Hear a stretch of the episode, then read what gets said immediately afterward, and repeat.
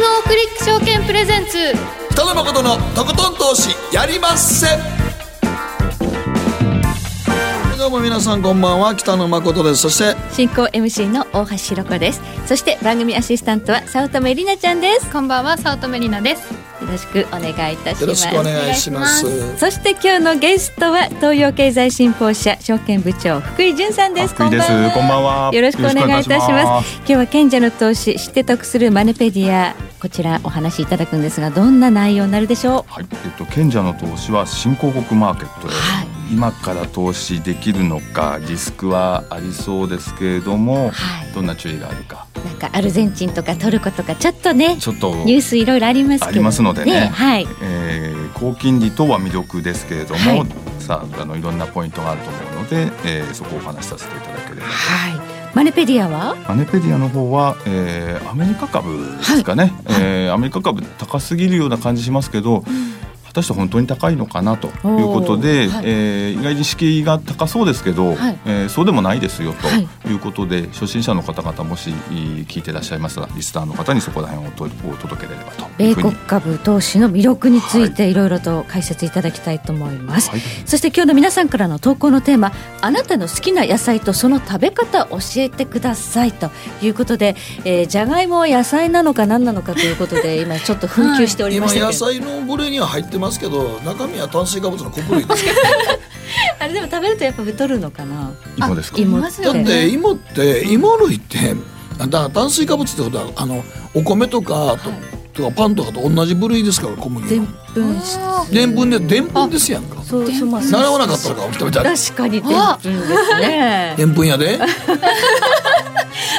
なんかこなんか酒の話にななった方がこう芋か麦かみたいな話、芋か麦か黒糖かみたいな。そうね。黒糖かみたいな。はいはい。はい、あなたの好きなお野菜とその食べ方を教えてください。今ね、トマトの値段がものすごい下がっているということで、夏野菜私も大好きということで、美味しい食べ方を教えていただければと思います。番組ブログの投稿はこちらというところから、どしどし送ってください。そして今日は月一延長戦拡大版の日です。月末です。あっという間ですね。5月30日ということです。え今日の延長戦では、誠さんからは働き方改革についてお話しいただけるほか、え松崎よしこさんロンドン FX のよしこさんに電話でつなぎましてイタリア今どうなっちゃってるの？ユーロの今後こちらについて詳しくお話伺っていきますのでえ月一延長戦は11時30分からの30分間の拡大版こちらもご期待いただければと思います。ではコマーシャルを挟んで誠とひろ子の週間気になるニュースからスタートです。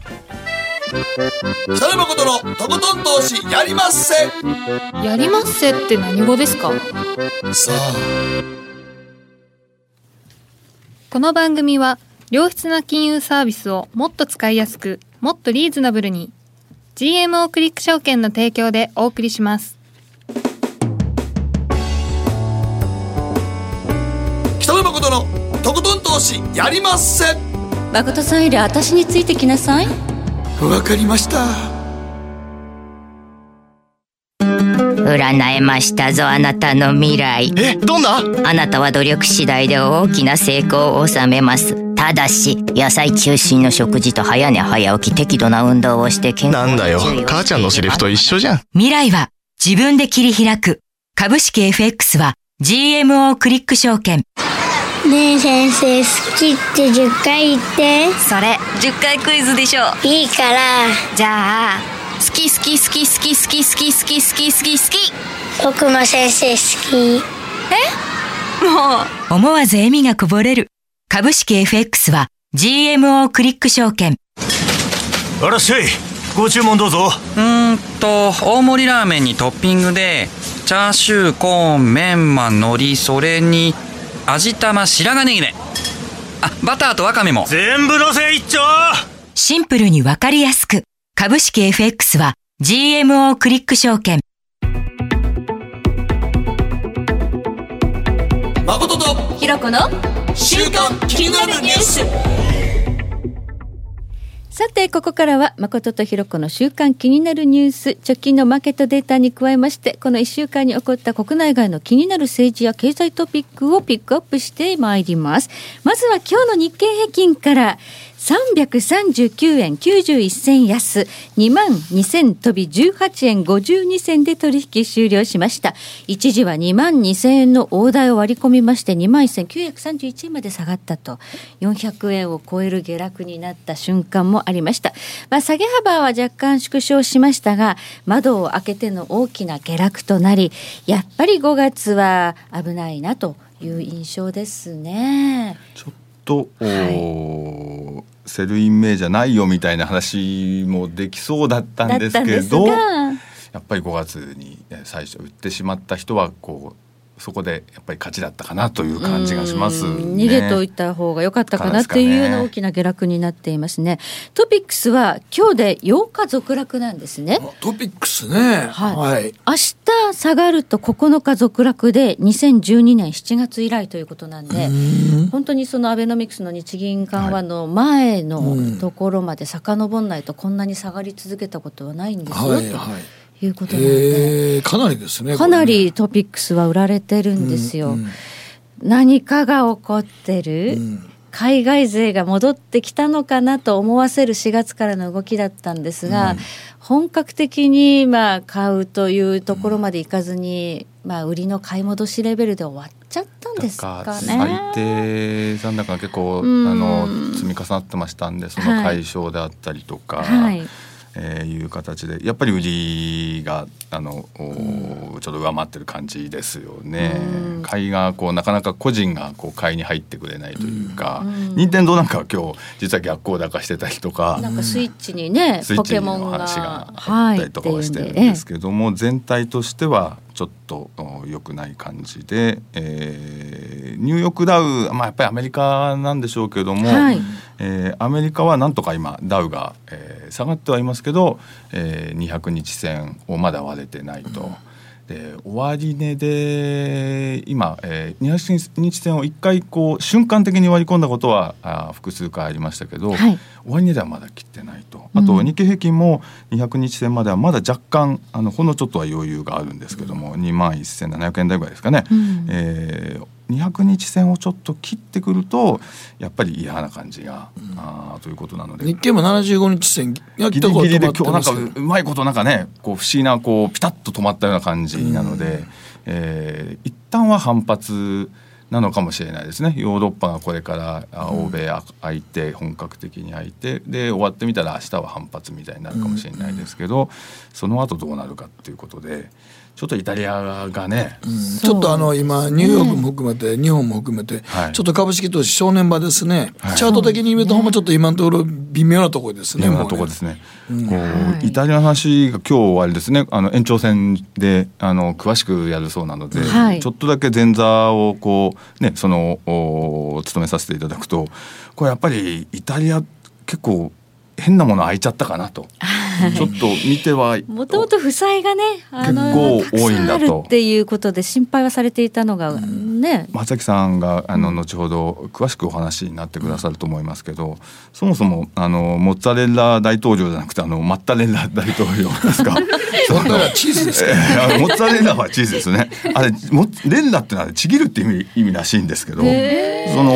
モッツァレッラはモッツァレラチーズとして、マッタレッラ大統領がでもおここういうとなんかねモッツァレラ大統領って言って言ってしまいそうですけど、マッタレッラ大統領があの財務大臣だけはダメだというふうにあの選挙が終わった後にそのもともとそもそも極左の人たちと極右の人たちが組閣するような内閣ででそれについて当然そのあいい感じじゃなかったわけで,、で大統領としてはあの任命権持ってますから首相と閣僚の任命権を持ってるのが大統領なのでそういう極左の人たちと極右の人たちが作ったあ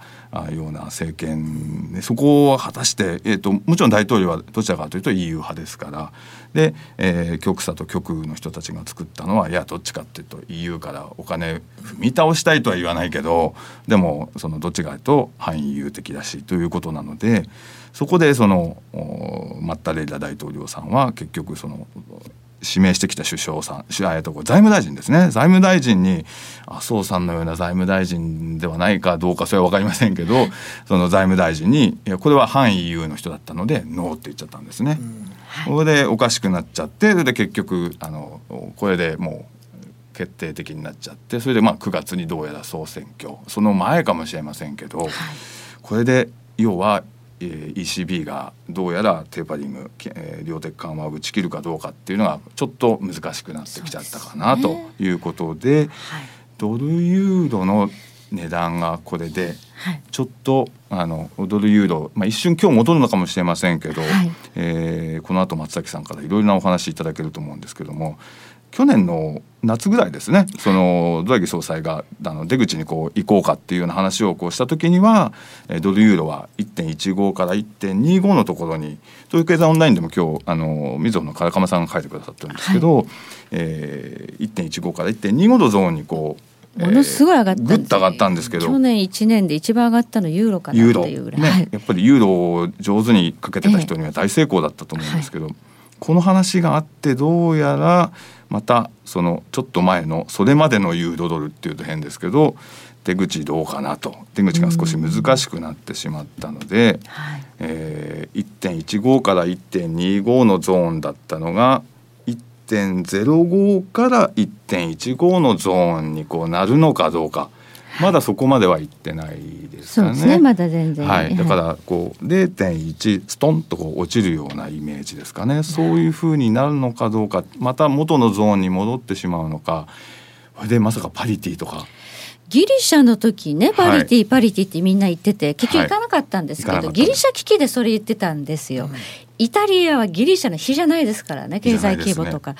そしたらパリティとかいうのも今すぐじゃないですけど今すぐじゃないですけれども将来的にはね、そのそういうこともう、ん。えっと、投資家のリスナーの方々は頭の隅に置かれつつ、えーやっぱりあのせ総選挙が9月かもしれないしもっとその前かもしれないし、はいいずれにしても、えー今のところ9月だっていう話もあるんですけどその9月に総選挙になっちゃったら13日に緩和終了なんてその言えるわけもないですし、前倒しっていうねね。報道が今ちょこちょこ出てきてい出ますので。てきていることなので松崎さんからお話をこういろいろお聞きしたいところですね。はい、この欧州の危機、まあ、イタリアの危機ということで昨日イタリアの国債がめった売りでイタリアの2年ものの利回りが急騰したと。急騰しましたね。えーこれでやっぱりユーロがまあものすごい下がって、まあ、ダウは122ドル安。そして今日の日経平均は400円近く下がるとはい。もう少し下がりましたかね。はい、300 390ぐらいか。な今日は339円安ですけど、はい。一時426円安ということでした、そしてまあ同時にちょっと懸念されるのが原油も上がってきたんですね、はい。70ドル台まであった WTI 原油価格が、えー、66ドル73セントと結構急落しましたね。そうなんです。ストンとしましたね。ええこれはあのサウジアラビアとロシアが会合して増産に言及したということで、減産で上がってきた部分があるので本当に増産ということになるともっと下がるリスクがあると、そうするとアメリカの金利はい。上昇圧力っていうのはやっぱりかなり抑えられてしまうそうするとので円高っていうことになる。いうリスクはまあ、ちょっとだからわ悪いインフレ懸念ですよね。そうです。あったんですもんね。あったんですけど、まあ、ちょっとそこが抑制されて金利がちょっと落ちちゃうっていうことになって、直近利が少し落ち着くのは多分どっかでいいことっていうふうにまたマーケットが解釈する可能性がありますが、うん、ちょっと円高の方へでもまあ間違いなく今今日108円台行きましたからね。そうですね、うんはいだからちょっと円高方向なんでしょうねこの流れ。そうですね金利がすごいアメリカの金利下がっちゃいました下がのでるからね。まあ原油が下がると金利は当然下がると。下がってくるでしょうということですね。ではここでりなちゃんがこの1週間で気になったニュース教えていただきましょう。はい、私がこの1週間で気になったニュースは手で持たなくていいドローンがついた傘が商商用化。はい。今もう一回言って。はい。商用化。商用化。はい。あの栃木県の朝日パワーサービスという会社で、はい。空飛ぶ傘。今の段階では日傘みたいなんですけど、はい。開発中とのことなんですがはい。あの勝手につついてくるんですよ。傘はいがついてくるんですね。はい、それを目指しているそうなんです。まだついてこないでしょ まだついてこないんです。いやまださすがについてこないでしょ そそういうのを目指してるはいっていうことなんですね。そうなんですすごい夢がありませんか？傘が。いやもう本当に傘って煩わしいですもんね、あはい。れ手ぶらで歩けるようになったらいいんですけど、さっきあの打ち合わせの時に皆さんで映像を見たんですよね。はい。うるさいです。音が。ドローンのあの独特の音が頭上なであれはだからドローンってもともと今あのねちっちゃいドローンってあのホビードローンってこんなちっちゃいドローンやったらスマホで連動して動かせるんですよ。ビャーって上げて旋回したりとかはい。できるので、まああのいけるんですけども傘が上にあるんでこのどうしてもプロペラ回ってたら、傘に当たりますよねプロペラの音が。はい。はい。ほな音が上に当たるってことはここへ落ちてくるってことですからね。も うまさに自分に集約されて、そうそうそうそう。そうです。ギュッと。まあなタケコプターああいいですねタケコプターも面倒くさいですからねあんなもん実際やったらめっちゃうるさいですからね、うるさい。あれうるさいんですか？あんな小さくては絶対無理なので。あ無理ややっぱりこれぐらいいるからこれぐらい咲いてるから現実路線で考えるとね。でかいタケコプターなのかね。まあでも飛ぶんでしょうね。やっぱり人間最後はね。多分。飛んでいくけど自分もなんか回りそうで。そうやそんなそうかな。怖いなうんみたい。背中になんかねジェット機背負ってみたいな感じでエンジン背負ってねビャーっていく行くアメリカのバカ映画あるじゃないですか。映画。あんなんね止まれへんで自分で体がついていかんわあんなもん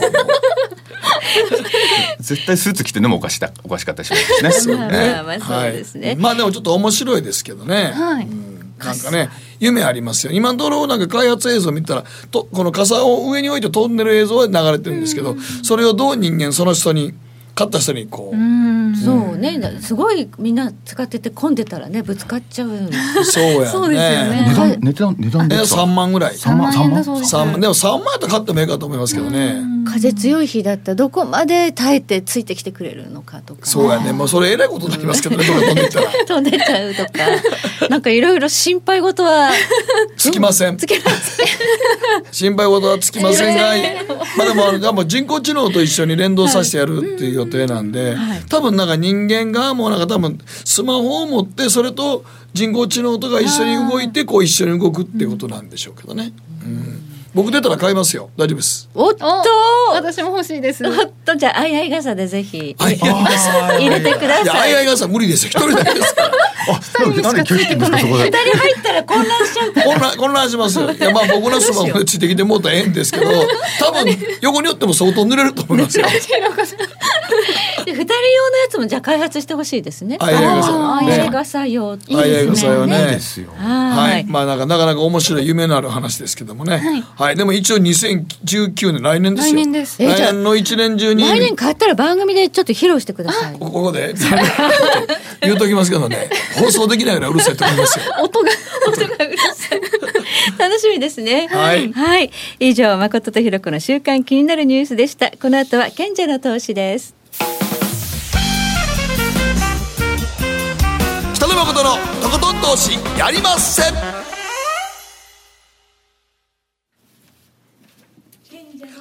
賢者の投資すいません。あのドローンの傘の頭にました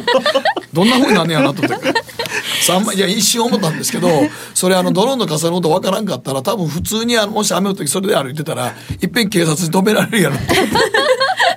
認知度がねまずなかった。認知はなかったらまず警察止められるなまず一と思いました回は職質に会うちょっとそこのこと今考えてて やっぱ買わん方がええかなって。いやいやいやもう宣言したんですから、来年出たら買っていただきます。わかりました。はい。さあ今日は福井さんどんな話題でしょうか？えっとドローンですね。どうぞどう。ぞ違いますね。えっと新興国マーケットの投資ということで、はい。まあちょっとあのかなりちょっとこう波高くなってきた感じもするんですけれども、はい。そもそもでも新興国というのは日本だって明治時代は新興国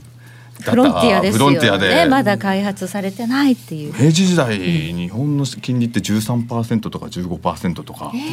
だ債券を買ったらそれぐらいついたみたいですよ。だそれぐらい日本って19世紀の頭あの、から20世紀にかけてはそれぐらいだったまだまだねフロンティアだったんですね。信用が低いからね金利が高い。はい。であのやっぱり新興国ということでいけば成長するわけだからそういうこれは魅力的な先進国よりもということだったんですけども少し今ちょっと波が高くなってえーどうなのかなと。でちょっとまあ見てみますと、えー、2017年はダウの平均はそれから日経平均も20%ぐらい上がったんですけども去年はね株が良かったですね。良かったです。はい。でじゃあ新興国どうかっていうことになると、えーアルゼンチンは72%えトルコも43%うわすごいな。インドも27%ブラジルも26%ということでやっぱり人口が多かったりとか、はい。ああいう形で成長するというふうな国でいくと、まあ、やっぱり国が安定してる世界が世界経済が安定してるという時にはこういうお金が入りやすいこういうところにお金が入りやすいところなんでしょうけどもったんですね。上がりましたね。そのはいやっぱり3割現地通貨も3割っていうような株価も現地通貨も上がるというようなそういうようなことがあったわけですね。でやっぱりハイリスクハイリターンのイメージがこういうふうにこう強い投資なんですけども実際だからリスクを徹底して上手に運用できるかどうかというとこなんでしょうね。いい時にはこれだけ上がるけれども、はいこれだけのパフォーマンスあるってことは逆行く時も大逆きいっていう行くことでもありますね。ね。そこのところをどういうふうに、はいえ。えーまあ、判断するかというところなんですけども、はい。やっぱり全体的にはまずあのおマクロ的に大きく数字を見ておくことが大切でしょうから、えーアジア開発銀行が4月に発表したその日本とか先進国を除くアジア太平洋地域の経済成長率はって言われたら今年は6%来年も5.9%っていうことなのでやっぱり日本の結構いいところの成長期高度成長とまでは言えないかもしれないですけどそこそこの水準やっぱり維持しますねと。今日本はそこまでないですから、ね、年率で5%か6%、その四半期ぐらいだったら年率でそういうことはあるかもしれませんけど、年間を通して6%ずつみたいなのってことはちょっと難しいですよね。はい。で例えばインドだったら今年は7%以上来年もはい。7.6%、経済成長率はい。中国はうん本当かなと思うけど今年は6.6%。一時期はね8%超えてましたからね、えー本当かなと思う部分もありますけど、えー来年も6.4%、うん、本当かなと思うけど。鉛筆鉛筆舐めてるって噂は、っていうところですけど。ね尽きないですけど、はい、であとは、えーやっぱり東南アジアインドネシアフィリピンタイとかにもやっぱり海外への投資が積極的にやっぱりお金流れてきてますね、うん。ということなんですが、はいさて最近あのどうかなということでいくとちょっと国別的にはちょっとこれからいうようなところでちょっと問題が出てきているような国もありますよねとはい。いうところで、あのその前に新興国の投資っていうことをするときに2つの大きな注目点を、はい。あのやっぱりいいリスナーの皆様にはお聞きしていただきたいと、はい。一つはやっぱりこれはアメリカ金利そうですね。まあアメリカの金利が2015年に、まあ、12月に1回目の利上げを行ってから行って。6回上げてますから。もうこれで、えーいよいよ長期金利が3%を一時超えてきたと。超えてきたというところまで上がってきました。こういうのすごく大きく影響されるということですね。ですね。そうすると、そのアメリカの金利上昇はあの決して悪いことではないというところもあるんですけどもでも投資マネーはやっぱりアメリカのあんなに正常も安定しているというふうに最近は言えなくなってきましたトランプさんが出てきてからはちょっとええあのそこまででも相対的にはやっぱり、えーやっぱりドルの信用というのは大きいので。えー稼いでくれる人たちがいっぱいいるそうそういうことで3%も金利がつくアメリカだったらやっぱりリスクを無理して犯さなくてもいいよねっていうことで安全なアメリカ市場の方にちょっと移ってくるかもしれないこのところねそのアメリカの方に資金が戻ってるというような兆候がね出てきてますよね。はい。えーまさにその米国金利をまず見ておこうと、で、うん。はい。代表的なのはやっぱり10年金利ですね、はい。はい。国債の金利ということになります、それからもう一つが政治リスクと新興国の場合はやっぱり政治リスクなので、えーやっぱり先進諸国に比べると、えー経済構造があの比較的こう脆いっていうか、まあえー単純だとも言えるというところもあると思いますし、やっぱりどうしても政局運営がガクガク独裁的な政権だったりとか、そういう政治のお安定度がちょっと低いと、それがそのまま経済にも反映されてしまってって、マーケットをちょっとやっぱり揺さぶる可能性がありますよということなので、えー政治リスクというこのアメリカの金利と政治リスクとこの2つはやっぱり抑えておかないといけませんねということなんですかね。はいまあ、アメリカが金利を上げられるというのは非常にその景気がいいということの裏返しなので、はい金利が上がっている時は世界の金利もこう安定的で、はい新興国投資が盛んになるということで去年まではそれで去年まではこれ。だけ金利あの、うんまさにパフォーマンスが良かったわけだけどら。なんか急にやっぱ3%によって3.1%みたいになってきたらガタガタっと。となってくるというのがね。いうところやっでぱり米債の方が安心ですよね。で、であのもう一回あのいろんなまあ波に乗るというこうサーフィンじゃないですけど、ええ。そういうなようなこともあのリスクを取るということでいけばなくもないとも思いますけども、えーやっぱりえー今後大きな局面をその迎えそうな新興国をちょっとその、はい。えー日本にもある程度結局は影響を及ぼして、うん。えー及ぼすこともあるかもしれないので、えー新興国のマーケットというところで何カ国かちょっとはい。上げてみたいと思うんですよね。具体的に。はい、はい。いうことでいくとまずはやっぱりトルコですか日ね。本の投資家の方トルコ好きでトルコ。リラへ。トルコリラ、ええ私ももうあのめったにチェックしない口座に、講座になって、ねま、眠ってますけどトルコ。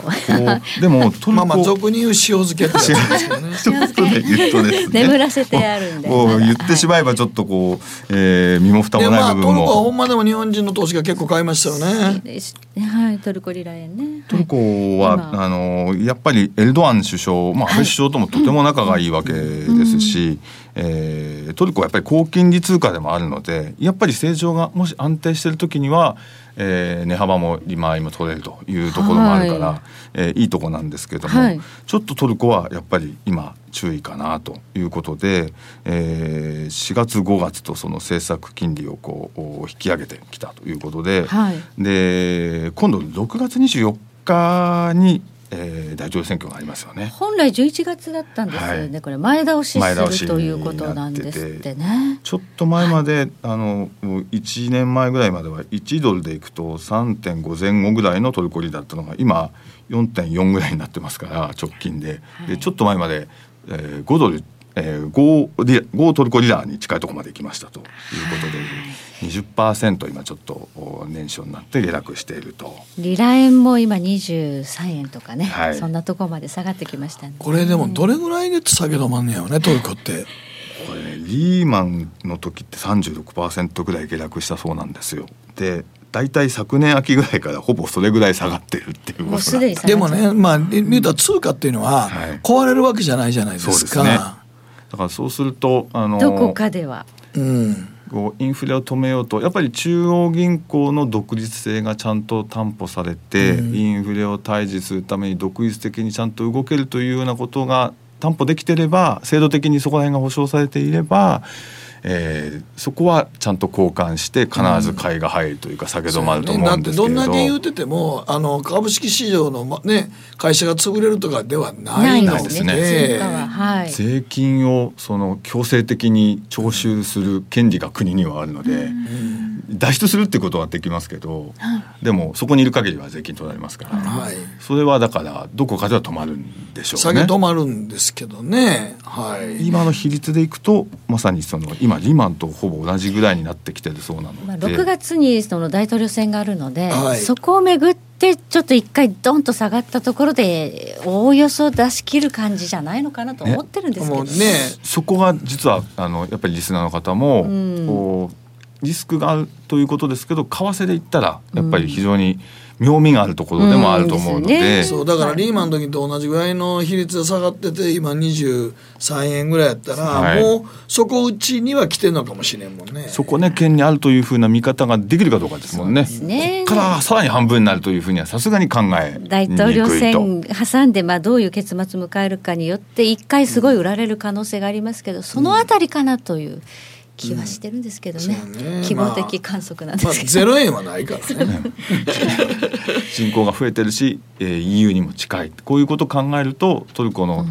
ポジションっていうのは決して悪い話じゃないのでそこは注意してみたまあ、いレバレッジ低めでね外貨預金的にあの、うん FX 口座でも、はい。うん1倍でやってれば、うん、そこはレバレッジね。えーとはい。レバレッジもあの10倍ではなくて25倍が保持される見通しなんでしたっけ、ということもあってまずこれトルコということで、はいそうです。はい、次はブラジルというところですけどブラジルも今ストライキとかやってるストライキとかやってますね。ええ。その大規模そのトラックの運転手さんたちが大規模のストライキをやって、うんはい。物流もストップして物流が止まってる公共機関の閉鎖などもということなので、はい。ちょっとブラジルも少し投資を今しにくいような感じですかね。その今だいたいその1ドルでいくとドルレアルでいくと3.7前後ぐらいですけど、はい。ちょっとチャートを見ると15年ぐらいに1ドル4.2ぐらいがあったので、うん。ちょっと週足月足とか見ていると、ん。3.7からやっぱりもうちょっとレアルをいっぱい持ってこないとドルが買えないよっていうふうにちょっとやっぱりレアル安が進む可能性はちょっとあるのかなと。これもあのリ円で言うとった方がちょっと言いやすいと思うんですけど、1レアルはリーマン前は1レアル70円ぐらいだったんですね。はい。で今どれぐらいかっていうとこれりなちゃんどれぐらいかわかります08年のリーマンのちょっと前までは1レアルは70円必要だったのが、今は全然70円はいらないみたいでブラジルだとねサッカー強いからいいイメージあるじゃないですか、はい。でも今は1レアル30円出せば買える。30円。30円。だからリー。マンの前の半分以下になってるんですよね、だから高金利だからって言ってそこはやっぱりこう確かめていかないとっていうのはあるのででも逆に先ほどのトルコリラみたいにはい。落ち着いたところだったとしたら、為替では目読みがあるのかもしれないし、そこら辺はあの高金利とのこう裏。ああ動きますね。動き。簡単に半分になるからね。という。金利はええけど半分になったのよくありますからありますね。ねそれは初心者の人はあの妙味はすごく高いんだけどそこは注意してやっぱりエントリーするっていうところだと思うんですけど、はい。はい。それから最後ちょっとメキシコに行ってみたいと思うんですけど、はい。メキシコも今あれですね、えっと、7月1日に大統領選挙と連邦議会選挙の今ダブル選挙を控えてるんですねちょっ。と政治イベントがやっぱり政治イベントがあって。はいもう7月1日に、えー今現地からあのいろいろお話が伝わってますけど、うん結局その元メキシコシティの市長で、うんばらまき型の財政政策を進めてきたあロペス・オブラドール氏っていう方が今優勢だってことでで今アメリカとナフタの再交渉もしてますから、うん。そこら辺がなんかもしまたあーこの方が勝ってえーいよいようまくいかないみたいな話になるとちょっと7月1日の選挙でこういよいよそれこそリスクが顕在化するなんてこともちょっと、えーリスナーの方はあー耳に入れていただいてというようなことですかね。あと原油価格もまあでどどっちかって言うたら僕はこっちより東南アジアの方がいいと思うな。そうですね。この東南アジア今割と経済堅調ですからね、はい。全体的に。はい。おやっぱりこう通貨で見読みがあるってことでいくと今言った国々になりますけれどもお普通に投資信託をまああの経済成長率とかはい考えるとインドネシアとかマレーシアとか。マレーシアタイとかの方が多分中国圏の方が今多分経済好調ですよね。やっぱりでかい中国をそれからインドもこれからさらに成長するってことを考えるとでもちろんそのアメリカともお付き合いがある東南アジア。非常にしたたかな国が多いので、えーちょっとタイは少し相対的にマレーシアとか相対的にちょっと負けてるかもしれませんけど東南アジア全体でいくとやっぱりこれなりそれなりに成長して相対的に安定ということでいくと新興国の中ではやっぱり誠さんがおっしゃったように、えー東南アジアの投信を買ったりしてゆっくり持ってる、そんなにそのガチャガチャやらないで、もうそうそう売ったり買ったりでゆっくり持っといて持ってると。待ってる方が多分東南アジア圏の方が多分中国とのあのね経済的結びつきも大きいので今だって実際にヨーロッパの方が中国とのちょっと取引減ってきて、ちょっとヨーロッパが中国がちょっと抜けてる分だけちょっとはい。ヨーロッパ全体がちょっと今おしか、ま、回らないっていうか、いうとこありますからね。そういうことでいくと、やはりああまりあの、まあ、本当に下がった時に少し投資をしたりとかっていうこともあるかもしれませんけどそういう意味では、えー稼ぐ、ゆっくりお金を長くということでいくと、海外の東南アジアを中心にっていう投資にアフリカとかももちろんあるわけですけど、はい。いやいうというのが今回一つの結論かもしれませんね。はい。以上賢者の投資でした。北野誠のとことん投資やりまっせ。誠さんより私についてきなさい。わかりました GMO クリック証券の魅力は何といっても業界最安水準の株式手数料。さらに企業価値や業績が一目でわかる財務分析ツール。マーケット動向をスピーディーにキャッチいただける充実の投資情報。その他使いやすい高機能取引ツールを取り揃えており投資初心者の方にも安心してご利用いただけます。また GMO グループの株主優待を使うと保有株数に応じて最大2万9000円の手数料相当額がキャッシュバック。GMO グループのお得な優待ぜひご利用ください。株式取引なら GMO クリック証券。GMO クリック証券株式会社は関東財務局長金賞第77号の金融商品取引業者です。当社取扱いの金融商品のお取引にあたっては価格変動などの理由により投資元本を超える損失が発生することがあります。お取引をする際は当社のホームページや契約締結前交付書面で手数料などの諸経費及びリスクについて十分ご確認ください。北野誠のとことん投資やりまっせ。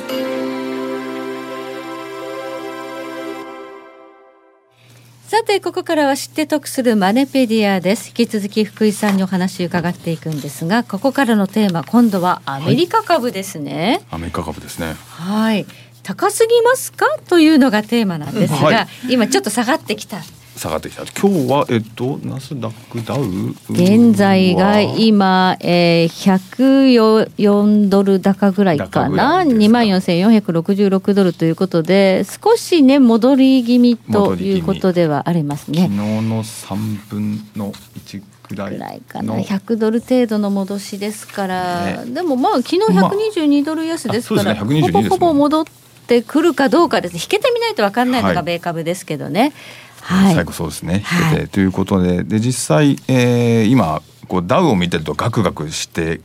いるような感じがしますけれども日経平均もちょっと今少し下がり気味だということなんですけども、えー実は意外とお S&P ってまだ年初より500銘柄でいく S&P でいくと年初よりもわずかながらまあ若干プラスですしそれから、えーナスダックも意外に頑張ってますよね。はいそれからあとその小型株の指数で構成されるラッセル2000という指数がありますけど、はいこれは実は5月に入ってから最高値を更新しているので、えーちょっと違う指標を見ていくとお結構違う景色も見えてくるのかなと。いうことでで S&P のお数字で見ても実は終わった期は市場予想よりも良かったですし、はい。今期も今日本は円高でちょっと苦しんでる感じありますけれども、はい。アメリカは、えー一応2桁増益ということになってるので、はい。えーアメリカ株高すぎるようなイメージがあるんだけど、えーアメリカ株をもしやったことがないんだったらちょっと食わず嫌いももったいないよねというのが今日の趣旨ですよね。はい。でりなちゃんはアメリカ株はやったことはやったことと投資してやったっていうような感じですけど投資したことはありますか？ないですね、はい。日本の株もやってないのにね、はい。いきなりアメリカもうアメリカ株株ねもうアメリカ株って言われるとなんかこう思いつつくのありますかね？アマゾンアマゾンととか。かフェイスブック、まあ、フェイスブック、とか。ネットフリックスとかグーグルね、グーグルとか。はいわゆるこうファングって今こうファング。ファング。はいファングとか言っちゃいけないですけど。頭文字だけ。ファングフェイスブック A はアマゾンはい。それからネットフリックス、はい。グーグル、はい。おファングって言われてて。それからまあグーグルはアルファベットってことなんですけどね。会社が買う時はね。それからあと、マントっていうのがあって、はい。あのマイクロソフト、はい。ねここにアップルが入るんですけど、アップルが入ってそれから NVIDIA っていう会社、それからあとテスラっていう、はい。この4つをマントって言ったりして、まあ米国株というとこれぐらいあの今結構有名なのはそういうハイテクだったり IT の値傘株だったりするんですけどアマゾン1株買うとどれぐらいで買えるか？どのくらい見当もつかない。うん見当 つかないよね。ねなんかいいっぱいお金出さなくちゃいけないイメージありますかね、イメージはあります。500万とか？まあ三桁いく100のかな？万とかぐらいのはいイメージ、思います。134万円あれば。え？一応一応買えます。そんなさ感じ。最最低からね。最低から。あはい。あのアマゾンが上場するときに買ってたらそれこそね。あそれこそずっと前に言いましたけど、2ドルとか3ドルでも500倍ぐらいになってるんだけどあの今でもまあ一投資ポンと一株買うんだったらそれぐらいでできるし、まあそんなに難しいあの買い方とかしなくてもえっ、とネット証券で買えたりするし、それから GMO でも買えますよね。はい、うん。買います。CFD の形で形で。えーはい、銘柄数はまあ多少限定的ですけれども、アップルとかコカ・コーラですとかフェイスブックですとか、はえーアルファベット買えますよ。アルファベット買えるんですよね。はい。だからあの自分でこうアップルのこう iPhone 使ってたりとかこうアメリカの生活がなんかアアマゾンも入ってきてるしっていうのはあるんだけど意外にそこと株は結びついてないんですけど実は結構すぐ10万でプラス、まあ、ちょっと例えば手数料。手数料がネット証券の会社とかによって少し違いますけどですね。はい。あのそこは、えー、とどこが安いかっていうのはこうよく調べて買った方がいいですけどでも買うこと自体はもうワンクリックに近いような状態でもう買えちゃうっていうことなのでで実際に本当にものすごい割高ですかっていうふうに言われるとそうでもない部分もやっぱりあるんですね。でなんでかっていうと、はいそもそもさっき言ったように業績がいい。いいんですよね。ね、はいやっぱりあの日本もそこそこいいんだけどアメリカはやっぱりいっぱい成長しているので、フェイスブックのような会社が、えー何年かで何倍になったりとか、分母が大きいのに毎年20%ト。ヨタ自動車が例えば30%成長するようなイメージが結構当たり前だったりするんですね。そのトヨタの規模じゃなかなかね。っちかというとネット系なんですけどねまあやっ全部ね。ぱりね。ネット系の方は、まあ、やっぱり新しい企業が多いので、そういう形になりますかね。であと、もう一つ違うのはアメリカの会社は、えー、と自分のおか稼いだお金をはい自社株買いって言ってはい。それで、えー、と自分の会社を買うためにお金を使うんですね。あそうすると,、えー、と簡単に言うとこう分母が小さくなって一株の利益が上がるってことになるので、そうすると株主にとっては普通だったら配当で欲しいよとかあと日本だと、えーこう配当だけじゃなくて優待であはい。こうレストランに行ったらレストランの割引券がもらえるとか欲しくなりますよね。はい。欲しいです。欲しいですよね。であの買ったらやっぱりその優待を使って行きたいと思うと思うんですけどアメリカはあんまりそういうのはなくてその分だけ儲かったらちゃんと配当にするかあるいはその自自社株を買う自己株を買うとも言うんだけど、えー自社株を買ってそれで価値を上げるお金をそういうふうに使うってことをやっていてそれはもう S&P でこの500社で見るとこの間アップルの10兆円の自社株買いっていうのが出たんですけどびっくりしましたが、はい。500社で見てもなんとお毎年50まあえっと円で言っちゃいますけど55兆円規模ぐらいで自社株を買っている。それは米株は上がりますよ。上がります。だからにいや、ええ。これもうだから儲かったらほとんど自社株に回してますからね自社株買いに、ね。だからもうねそのこのこの番組をこう借りて言うんだ言う言わせていただくとすると上場会社の社長さんもっとあの儲けててお金がジャブジャブになってる会社いっぱいあるからだからもっと自社株買ってくださいと。そうですね。アメリカはあのストックオプションって言って、お給料会社の偉い人幹部とかのねお給料が株で入ってきたりっていうような構成になってたり、あと年金なんかが株だったりするから、株が上がることがみんなウェイウェイなんですよ。だからもう本当にあの株が下がると年金のねアメリカの国民の人だって別にあのなんか国民年金とかじゃなくてもあの株の401配当なんですよ系401系のねねはいそれが主流なんで株が下がって配当が下がると一番困るのよねみんな。みんなだからみんなあの一生懸命オーナーさんは自社株買いして株価を上げていこうとする。自分らの給料も上がるし、それから株ですから。上がらないと株主さんから「あんた何やってんの?」っって言われてうん突き上げも結構激しい、突き上げね。向こうはだからそのいわゆるあの日本でやったら例えばマクドナルド買ったらマクドナルドの割引券優待券とかね、なんかガストとかそんなんもくれんねんけどアメリカそんなん全然ないもん。そんなことをやってるんだったらみたいな。そうそんなんお前優待券配るぐらいやったらお前自分との株あげんかいって言われますからね。ちまちましてんじゃねえみたいな。そういう話になっちゃうね。そうもう優待券使うために走り回るってこと自転車で走ることないですけど、某桐谷さんですね。そうですね。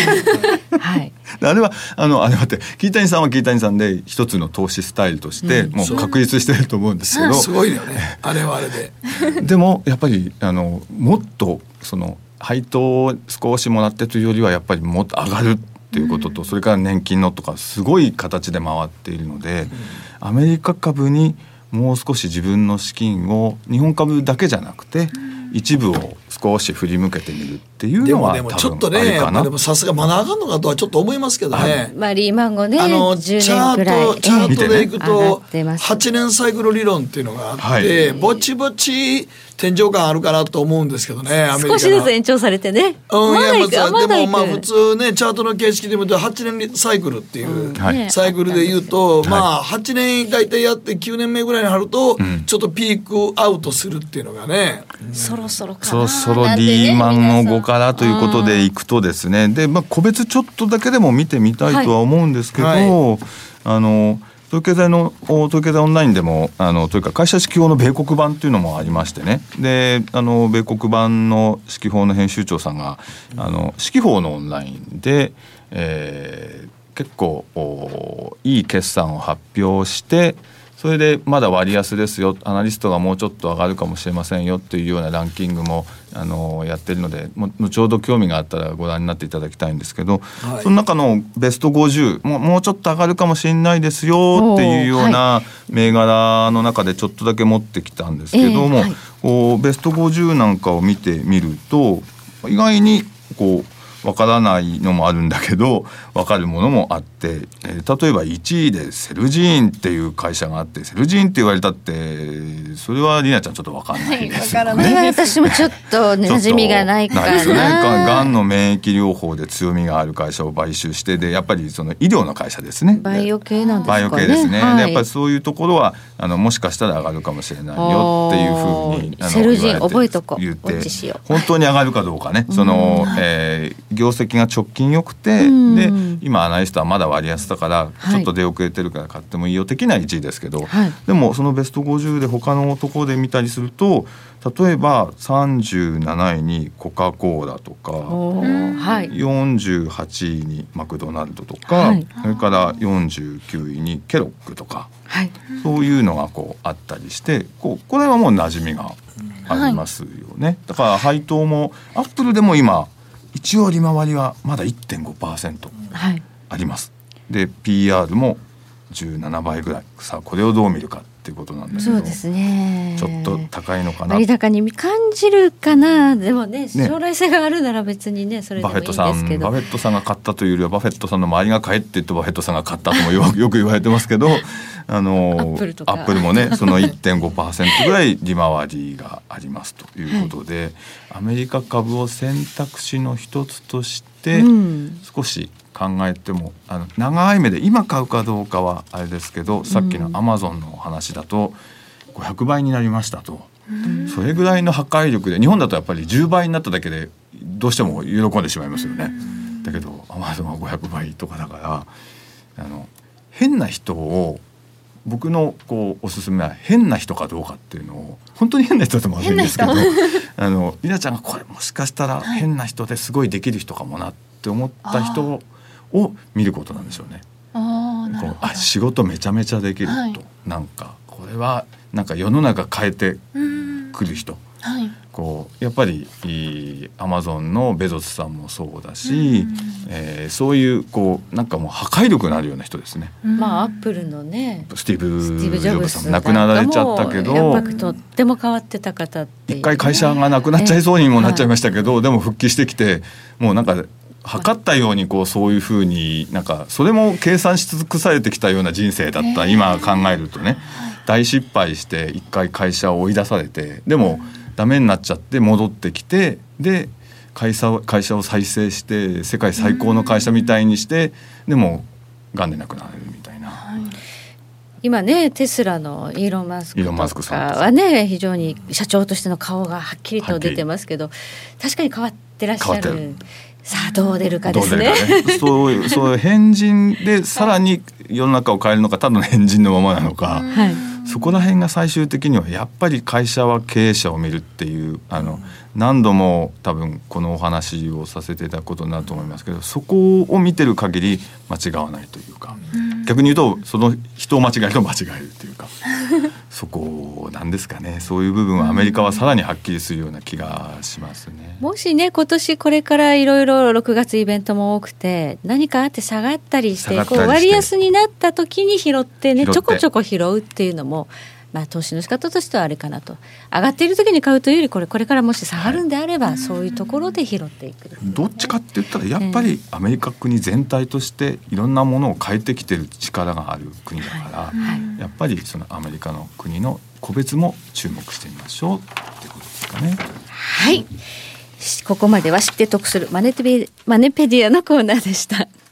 北野誠のとことん投資やりまっせ。やりまっせって何語ですか？さあ。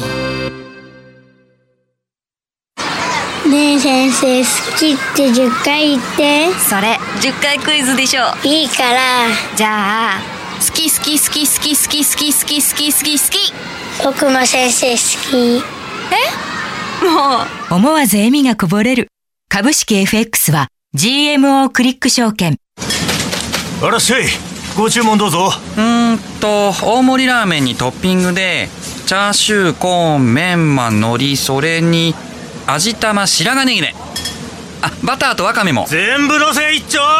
シンプルにわかりやすく。株式 FX は GMO クリック証券。占えましたぞあなたの未来えどんな？あなたは努力次第で大きな成功を収めますただし野菜中心の食事と早寝早起き適度な運動をして健康なんだよ母ちゃんのセリフと一緒じゃん未来は自分で切り開く。株式 FX は GMO クリック証券。さてここからは皆さんからいただいた投稿を紹介していきます。今日のテーマあなたの好きな野菜とその食べ方教えてください、はい、えーウルトラゾーンなんです。小松菜が好きです。あ1年ぐらい前スーパーで小松菜とほうれん草並んでるとほうれん草の方が栄養がありそうなんでいつもほうれん草買ってましたが気まぐれで小松菜買って食べてみると食感もいいし美味しいしよく小松菜買ってます私は野沢菜のような葉物の漬物が大好きで、小松菜は炒めて食べるとシャキシャキしていて漬物のような感じで美味しいし少し煮込んでもそれなりに美味しくいただけます。昨年から葉物野菜高かったんでベランダで葉物食物育て育てていったら安くなりトマトは高いからと思ってトマト育て始めたらトマトが安くなり 株と連動するような感じで嫌です。逆張りで。役割で。逆張り。あの一番高値掴んでる感じですね、はい、はい、えーこちら風吉さんからでこれからの季節は伏見唐辛子とちりめんじゃこの甘辛に通称甘党とおじゃこのタイタンが美味しいですね。あー美味しいですね。あときゅうりを冷やして生でポリポリ食べます。そうです。え有名なの？それ。あ何が？あおじゃこでしょ？おじゃこ。おじゃこいた。おじゃこもおじゃこ食べません？伏見唐辛子とちりめんじゃここれあそうかこれ多分関西の人やね。はいはいはい。ちょっと散らしてあのー京都の方だと思います。京都ではこれ結構よく食べますね知ってた？いやーわからなかったです。そのあそうそうそう。っていう感じじゃないから。あ僕らはれこれ結構関西関西関西ですよね。多分京料理の一つやと思いあ美ます味しそうですね。美味しそうです。はい。はい、ちょっとごま油垂らすとすごい美味しいです。はい。美味しそうですね。食べてみたい。ちょっとねなんかこの後行きたくなりますね。はい、続いてはこうちゃんさんからいただいています。僕はキャベツが大好きです。キャベツといえばやはり付け合わせが多く塩やソース醤油をその時の気分で使い分けてバリバリと食べていましたが最近の居酒屋ではキャベツの一品物のつまみが増えてその中でも塩だれキャベツが最高でもう嬉しくて美味しくて必ず3回はおかわりを頼みます。ちなみにお家ではキャベツに塩昆布を混ぜてよく食べます、はい。と、はい。塩塩だれはね美味しいです美味しいですね。うん塩昆布炒めても千切りとちょっとあの塩昆布でもええ感じになりますよ。はい。はい、朝さんからもいただいてるんですが、はい。同じくキャベツが好きです、千切りを毎日食べています。先日キャベツを切るスライサーを手に入れてから包丁で切らなくていいのでキャベツを食べるのが楽しくなりました。ちなみに今晩も食べました。ということでキャベツうちでは最近ね酢漬けにして食べてます。なんかそれをなんか発酵させて食べるとすごくダイエットにもいいし腸腸にもいいあのだからあれですよ。発酵お酢そう。発酵させるとあの腸内細菌のフローそうラそうそう。このフローラがなんか増えるとか言ってて言ってますね。キャベツの酢漬けっていうのがね、はい今流行ってるん流ですよ。行ってますね。はい、はい。ということですねはいもうもうはいもう一枚ぐらいいけますねはい、えーはい、ケイシーさんからです。えーえー、ナスビです。ナスビ特に泉州水ナス漬けに凝ってます。これあの大阪の有名なんですよ。泉州の水ナスっていうのが。泉州の選手です泉もそうですは。子供の頃からこんなもんどこがうまいかと思ってましたが、でも自分自身が年を取りよく使,、えーつえー使ってからた大好きになりました。食べ過ぎると良くないと言われるんですが、やっぱりやめられませんと。もう水ナスの季節ですね。関西人は関西の大阪のところに人間水ナスが出てくると、あぼちぼち梅雨から夏やなと思うというね。やっぱあんまり食べ過ぎると良くないっていうのはあのことわざにあるように、はい。あの体が冷える冷えるかかららそうですということ秋ナスや何々もねそうそう。嫁に嫁に食わすななっってていうのもあれ体冷えるからですね。ナスビは基本的に体冷やす。夏の野菜は大体体冷やしそうますからね。なんですよね。あのオクラとかトマトとかやっぱり、その体冷やす、そう。で冬の野菜は体温めてくれますから。るとかあの根野菜あの土の中になるやつごぼうははいああいうのは体を温める温めますね。はい。はいでもやっぱり言うとじゃがいもとかも元はあれあのも元は野菜ですけど穀類ですからね。はい。はい、くれぐれもくれぐれも言うときます。じゃがいもじゃがいもねじゃがいもいやそういうもうこれはこれはこれなんかまだ納得腑に落ちないですけちょっと君たちに聞きますが、フライドポテトを野菜やと思って食べてるんですか？あれは違います。フライドポテトを野菜やと思って食べてるなら認めてあげましょう。これはそれはちょっと。違うね。どう思ってんね。ん。はい、申し訳ありませんでした、時計の針は11時26分回っています。北野誠のとことん投資やりません。誠さんより私についてきなさい。わかりました。この番組は良質な金融サービスをもっと使いやすくもっとリーズナブルに。GMO クリック証券の提供でお送りしました。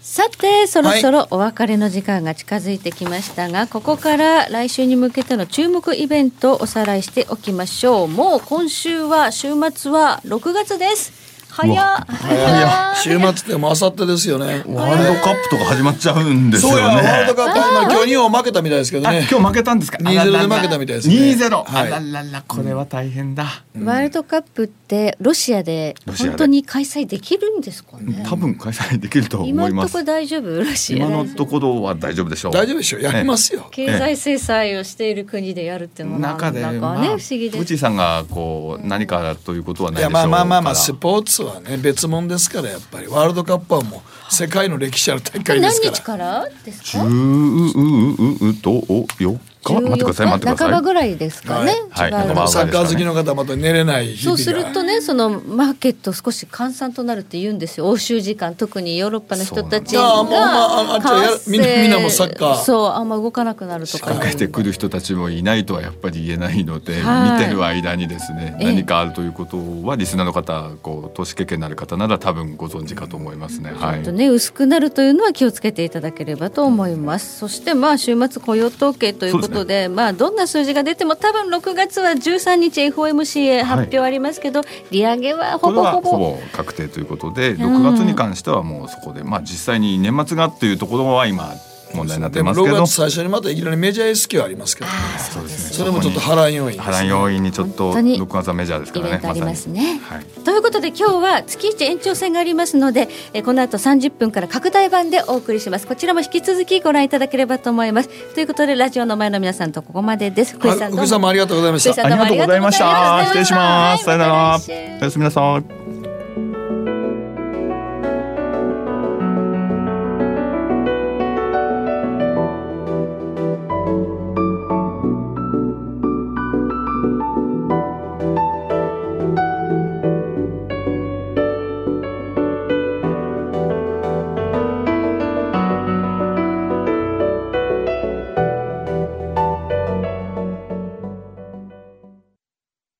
ック証券プレゼンツ。北野誠のとことん投資やりまっせ。月一延長戦。はいということでもう月一延長戦の日がやってきたわけですね。だって5月30日明日で5月終わってしまいますから。最近分かったんですけど、はい。なんか僕と大橋さんは多分月が次のがすごい早いみたいに思うんですけどこれはあの年齢とともにものすごく早くなっていくらしいですね。やめてくださいよ。本当早いですよね。え？本当早いですよ。もう終わりですよ5月も。もうそうです、ねだから今年の半分がもう終わってしまうような勢いついこの間またこの番組再開したばっかりの気持ちがもう2ヶ月ですからね。あっという間ですよね。あっという間でございますね。はい、はい。ここからは延長戦3人でお送りしていくんですが途中電話が挟みます、えー電話はロンドンとつなぎまして、はい。今ヨーロッパどないなってんの？ユーロの下落はどこまでというようなことを、えー松崎よし子さんにお話伺っていきますのでご期待いただければと思います。そして後半は、えーマンスリーニュースこちらは働き方改革法案についよいよもうね決着つくと思いますけどもえ果たしてこれどうなんかなと思いながらね。はい、はい。このあたりもちょっといろいろとお話ししていきたいと思いますのでご期待ください。では早速月一延長戦進めてまいりましょうこの番組は良質な金融サービスをもっと使いやすくもっとリーズナブルに GMO クリック証券の提供でお送りします。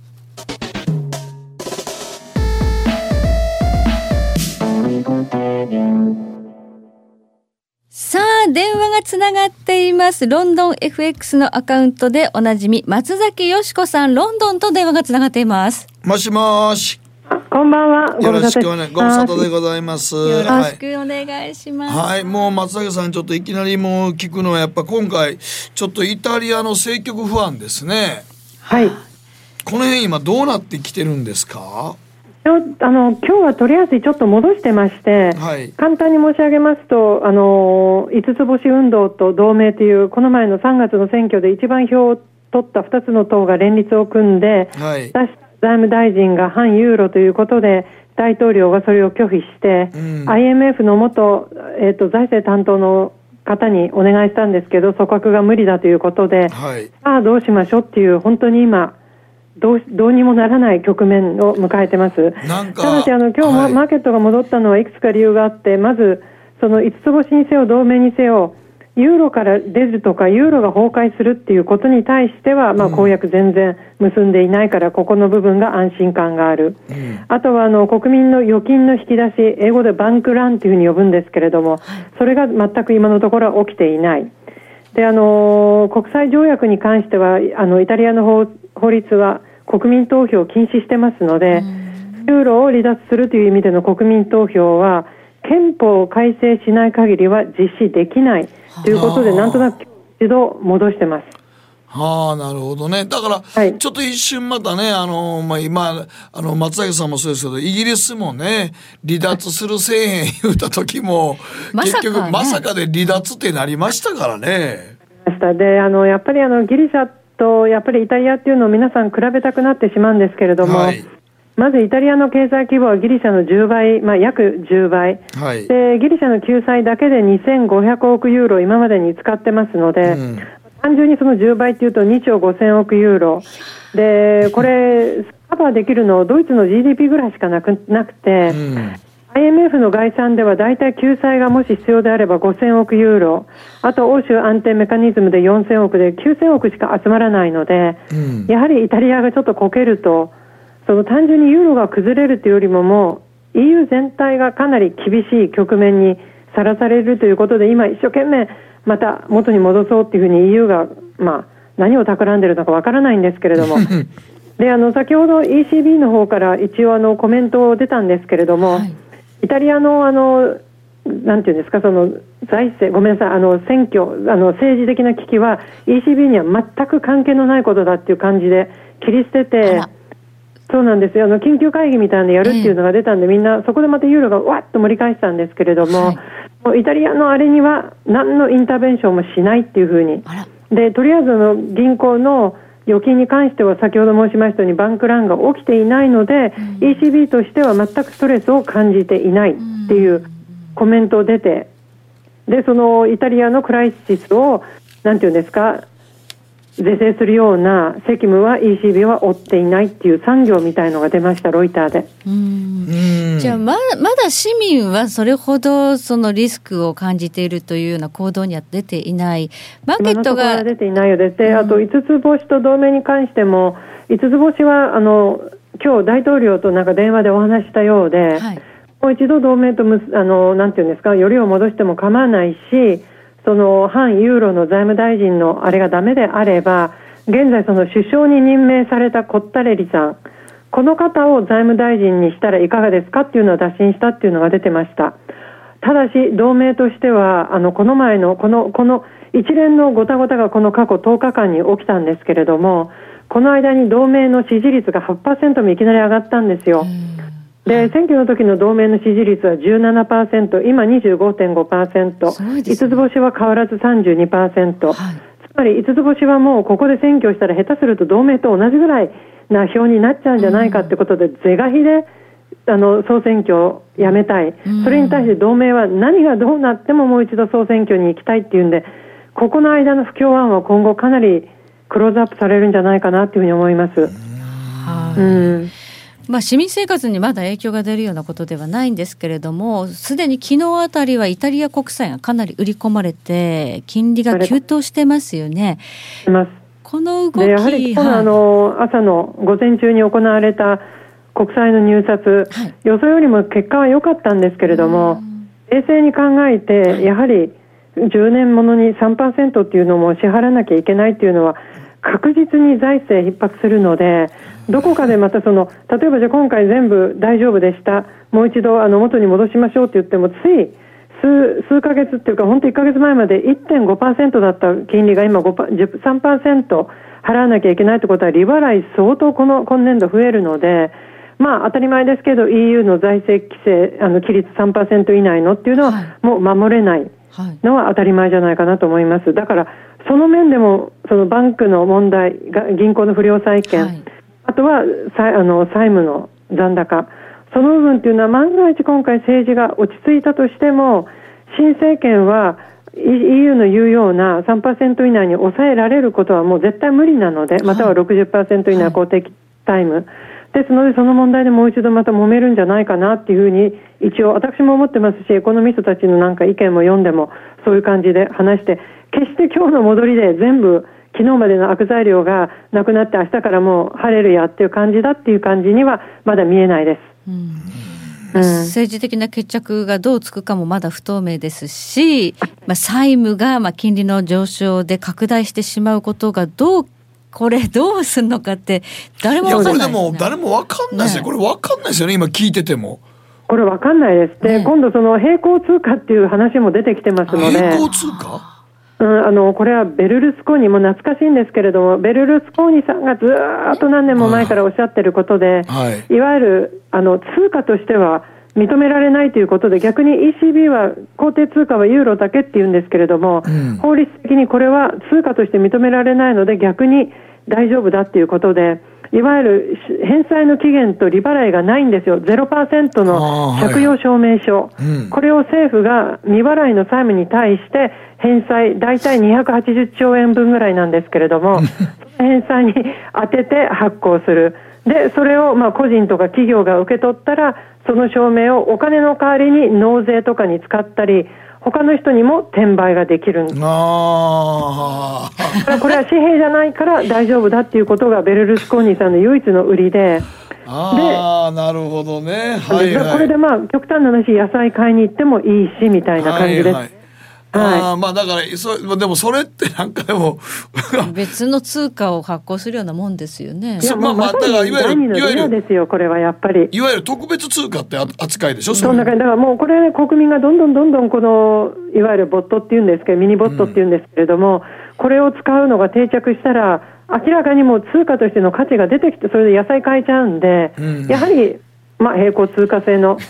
スタートっていうふうに見ざるを得ない。でも通貨じゃない言うてもそれ通貨ですよね実質。まさに通貨です買い物できたら通貨ですよね、はい、もう、うん、利払いがないところはやっぱりあれなんですよね。0%ですからいくらでもある意味、うん、あと返還の期限も償還の期限もありませんから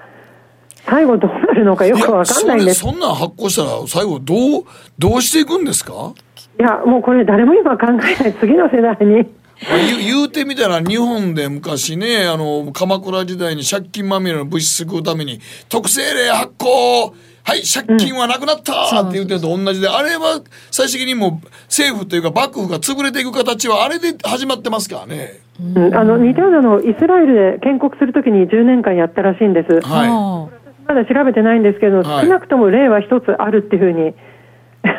そのイスラエルと同じようにできるのか全く状況違うと思いますので。いやていうかまあでもイタリアとかそういうとこはねそんなことやったら、もうなんかあのぐらいの経済圏でですからそうね。そうそうそう。うんで借金チャラにしちゃうような話ですからユーロの信任はやっぱり落ちますよね。私多分次、まあ、はっきりギリシャっていう名前は出せないと思いますけれども、はい続くところが出てこないとも限らないですね。はいそうやね、はいだからだから有識者だと。うんまあ、今のところでもそうやけどまあね言うてもヨーロッパの中でさドイツフランスイタリアですからねやっぱり経済規模だけで言うとそうやもんねヨーロッパの創設国の一つなので、特にやっぱり皆さん気になりますね。うんはい。ギリシャとやっぱ経済規模違いすぎますからねあのね松崎重みが違います、こちらに住んでても。そうですよね松崎さんあ違いのます。松崎さんでもイギリスがユーロ離脱するって決まってから今はい現在イギリス自体はどんな感じなんですか、あの、もうなんか半分諦めみたいな感じで、昨日から今度ソロスさんがまた2回目の国民投票でお金ばらまきみたいのやり始めてまして、はいはい。6月8日にその国民投票の詳細を発表するっていうふうに言われてるので、今のところグレーなんですけれども、ににあのいわゆるやりますか？あの、例えば EU 離脱をします、じゃあ関税同盟にの残りますか？っていう国民投票なのか、はいもう一度振り出しに戻って EU 離脱をしますかしませんか？っていう可能性もないとは言わない言ってないんですよ。あそうなんですか？そうなんです。そこが怖いんです。どういう質問が出てくるかわかんない、まだ。はいだから今朝私もたまたまあの車で乗ったんですけども、このニュースばっかりでした、どこの局も。そうですよね。出てくるかわからないので。で、ソロさんにはあまり正直言っていい思い持ってませんので、イギリス人。そうですよねやっぱりイギリス人のプライドの高さから考えてもね、はい。そうです。また引っか引っかき回されるのか、だから逆に残留に入れた人も、もうこれ以上あの必要ないっていう意見がかなり今、多いです、もうこれ以上の国民投票は必要なくて、その関税同盟に関してどうするかっていうところを話し合った方がいいんじゃないかっていうのが、今の落としどころじゃないかなっていう感じがします。そうですね。はい。えそしてユーロとポンドの行方に関してはどのようにご覧になってますか？私あのポンドに関してはそ、まあ、あのほこのやっぱりあの為替をするときって、まあ、株もそうだと思うんですけれども、マーケットがどの材料をどこまで織り込んだかっていうのを一番気にしなければいけないと思うんですね。織り込み、はい。はい、だからファンダメンタルズやるときもやっぱりそのいろんなこと考えながら、じゃあこの問題に関してはもう織り込み済みだからいいやみたいなところを私一生懸命やってるんですけれども、今まで出てきたニュースの中で、ほとんどポンドはもう悪い材料を織り込んでると思うんです。織り込んでないのは唯一白紙で出ちゃう場合、それはまだ織り込んでません。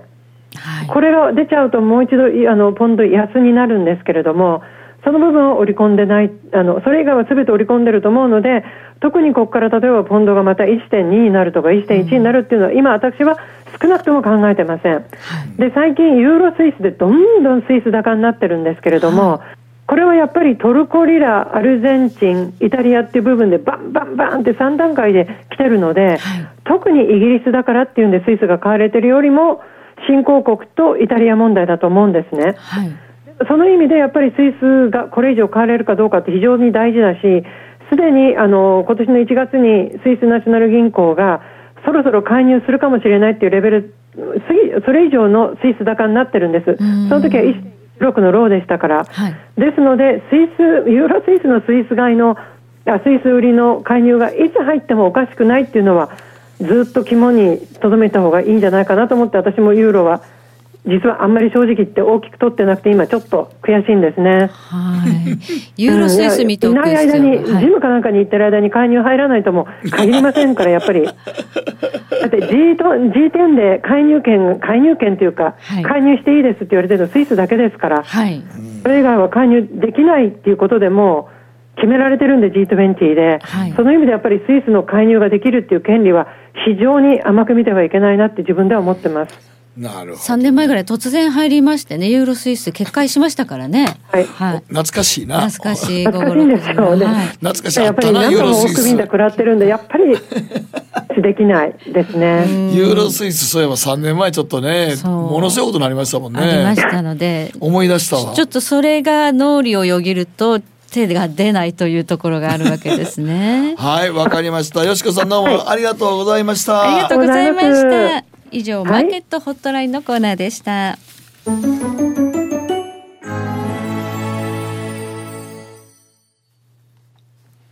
GMO クリック証券はおかげさまでファイナンスマグネイト社2012年から2017年の調査において FX 取引高が6年連続で世界第1位を獲得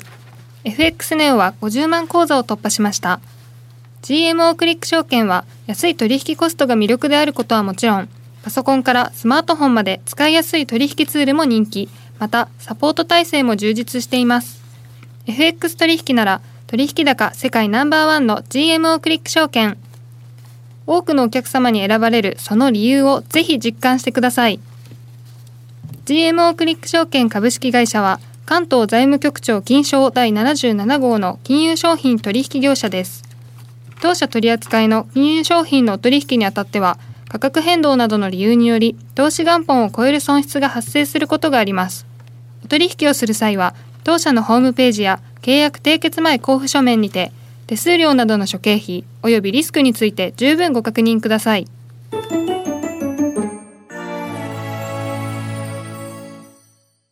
さて、ここからは、やりますぜ、マンスリーニュースのコーナーです。さあ、誠さんが気になったニュース、ピックアップしていこうということなんですが。働き方改革関連法案ですね。はい。これあのなんか何年か前にもこれ一遍出てきて、はいほぼほぼ廃案になったんですけどまたまたこれ出てきて今今回のメインやって言われてるんですけども、なんかこれあの改めてずっとこういろんなニュース読んでたりとか。まあ法案見てますと、はい。ななんでこれわざわざ政府やらなあかんかったんかなっていうのはちょっと疑問にあるんですよね。というのは、はいもう別に各企業が自分とこの仕事における状態で各企業が自分らで決めればよかったんじゃないのと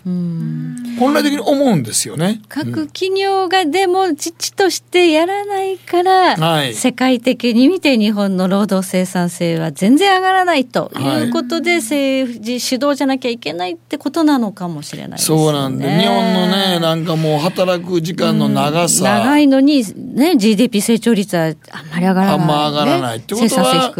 あの、まあ、一人一人やってる仕事がなんか長くだらだらやってるけど何を生んでんねん？っていうことになっちゃうんですよね。金生んでないんじゃないの、っていうのがまあ一つ。基準としてあ基る。んです準としてあるんですけども、はいこれ、まあ、あの労働者側にとって、まあ、あの過労死って言葉知ってるでしょ、はい働きすぎてねっていうのもあるんですけど、だから残業を少しちゃんともう管理しましょうっていう形になってるんですが、まあでも僕らの周りの仕事やってる仲間で、いや残業ないの辛いよね。っていう。残業ないと収入が収入がやっぱりだって厳しいよ。残業をなくしてやっぱり仕事やってたらそれじゃあちょっと子供を育てていくの大変やでだから残業込みでなんとかなってるっていう家計のね、あのところが世帯が結構多い多いんですよね。で実際にやっぱり残業なかったらやっぱり給料も減るしでもうそうなったら一番減らされるのは旦那の給小遣いなんですよね。まあそうお父さんですね やっぱりね。お父一さん。番。なぜ 奥さんがあんな高いシャンプーとリンス使ってるのに俺だけはこれ使っとけって言われるなんやろコンビニで買ってきたようわからんやつとか。やっぱ高いの使わないとねいろいろ髪も硬くなってくるし。おお父さんの髪の毛バッシバシやで。いいんですいいんですお父さんはみたいなね。なんかなあの夏休みのプール入った時の髪の毛の跡みたいになってますよ塩素入れすぎちゃうんか まあね家庭内格差も生むというねそうなんですよ。一大事なんですけれども。一大事ですよ。一大事。ほんま一大事なんですけど、だからなんでこの企業がこの残業をまあやめた時に日本の賃金って実は先ほども言ってましたけどリーマンショック以降賃金増えてないですよ平均年収。そうですね。本当に上がんないですね、基礎的な賃金が上がってないんですよね。そうなんですけど、そうこれはね。僕うちのもともと松竹が、うちの僕が所属してる事務所の会社もそうだったんですが、この基本的なベーシックな賃金を上げることは経営者すごい嫌がるんですよ。これは何につながるかというと退職金の計算になるからなんですよね。はい1か月のまあ基礎給料部分基礎給料部分でこれがこれかける何十年とか勤続年数とかになってきてこれが退職金の計算のもとになるんで、はい、できることなら基本的な給料は据え置いて残業でっていうことやったんですが、この過労死の問題とか含めてもうあのね残業ええーでだから過労死は過労死で悲しいことやしでもねあれ実は過労死の問題で僕的に思うと一番過労死の問題とリンクしてるのはパワハラやと思うんですよ。ああそうですね。人は何もあの長期間働いててもあのやはりその周りのスタッフに恵まれてたら仕事のサポートもちゃんとできてたら一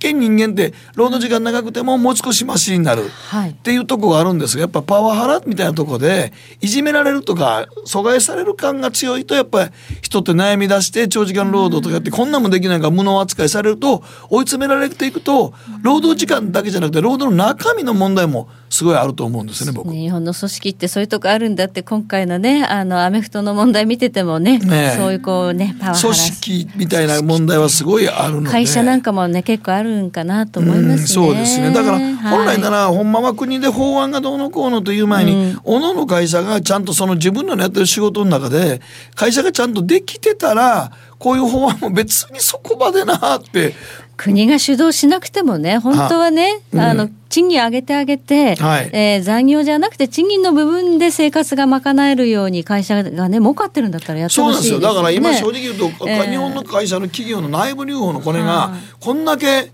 高まっているのに皆さんの年収が増えてないっていうのは企業もっとやっぱり給料をちゃんと儲かってる時は上げるって形にでもねその基本的な基本的な金給料を上げちゃうと、うん、後々下げれないから残業で今までこうなんていうかなフレキシブルにやってたんやと思うんですよ。ね、なんかバブルの崩壊の後とかねその後またでも良くなったと思ったらまたリーマンがショックがあってとかそうそう。で経営者側としてはこれ基本的なベーシック上げると何起こるかわからないっていうのはバブル崩壊後、うん、日本人の経営者が皆さん学んだんですよねこれ。ですね、うん、でもちょっとやっぱりそこを変えていってくださらないと日本の生産性は上がらないですしこの問題はずっと続くということでやっぱりね政治が主導しなきゃってとこまで来ちゃったってことですかね。そうなんですよね。だからまあまあ過労死の問題もあったりとかしながらっていうところなんでしょうけど、でも現実やっぱりそうじゃないのに俺残業したいねんけどなというお父さんは、俺の周りの世代は結構うちうちの後輩なんかいてますよやっぱり。ぱそうなんですね。うん、やっぱ子供さん2人抱えてこれからこれからちょうど高校大学行くのって一番金かかるんですよ。そこから減らされるっていうのは辛いですね。うんだからその分増やしてほしい、ね、だから副業やってくれって言うけど副業って言ってもなっていう。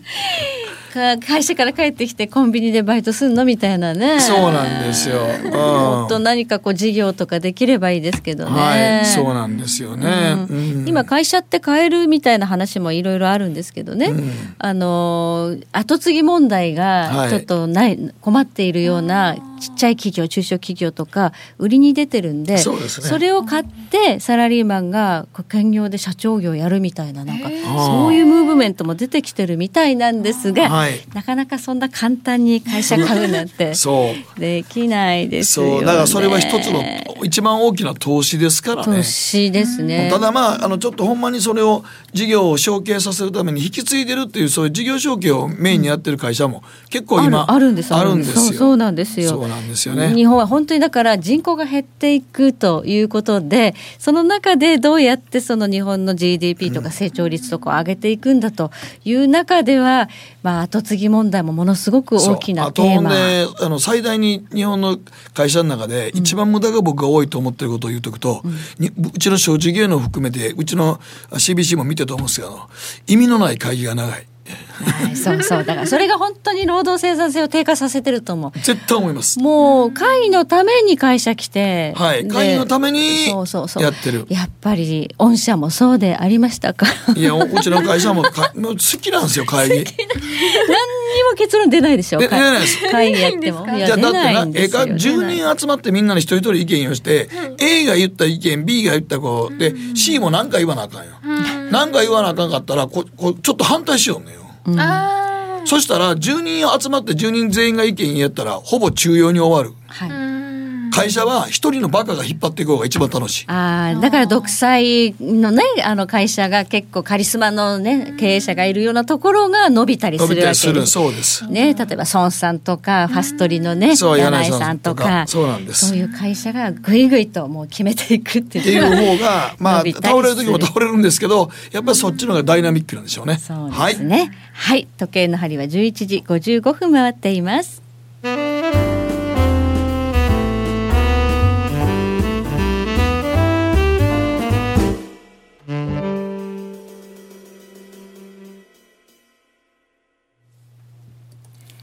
はいということでお別れの時間が近づいてまいりましたけどもね。はい。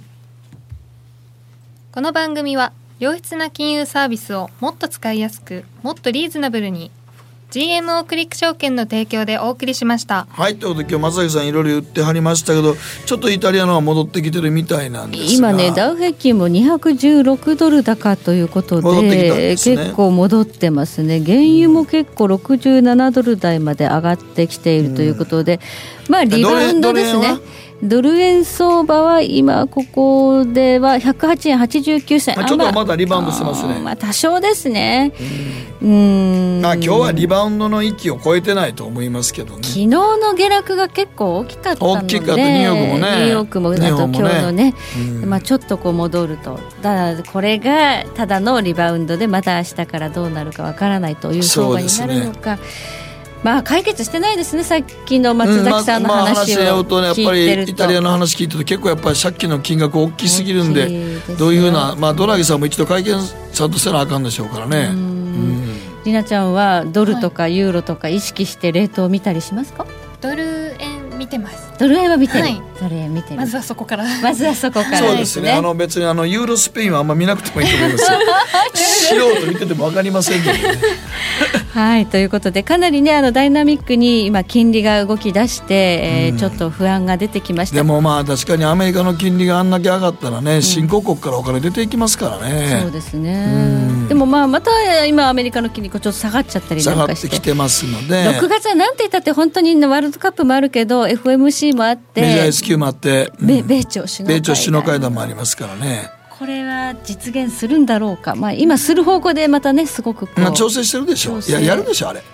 お互いまあもうまあでもなかなか世界的にあのツイッター発信でみんながトランプさんツイッター見ながら米朝会談はないんかとかなんかツイッターで確認するっていうのもどうやねんと思う。けどねどやねん。ですよアメリカ昔普通はスポークスマンがおってね実際に大統領が出てきてみんなの前に喋ってそういう方話するんだけど先にツイッターでつぶやいちゃうから。からね。うんまあこれこれもまたこの時代なんやろなと思いますけどもね。はい、はいということで、えー時計の針は11時58分回ったということで延長戦拡大版この辺でお別れとなります、はい、ということでございます。また来週もう 6, 6月ですよね。6月ですね。はい、ということでまあセルイン名明日落ちないようによろしくお願いします。ではまた来週です、はい。さよなら。おやすみなさい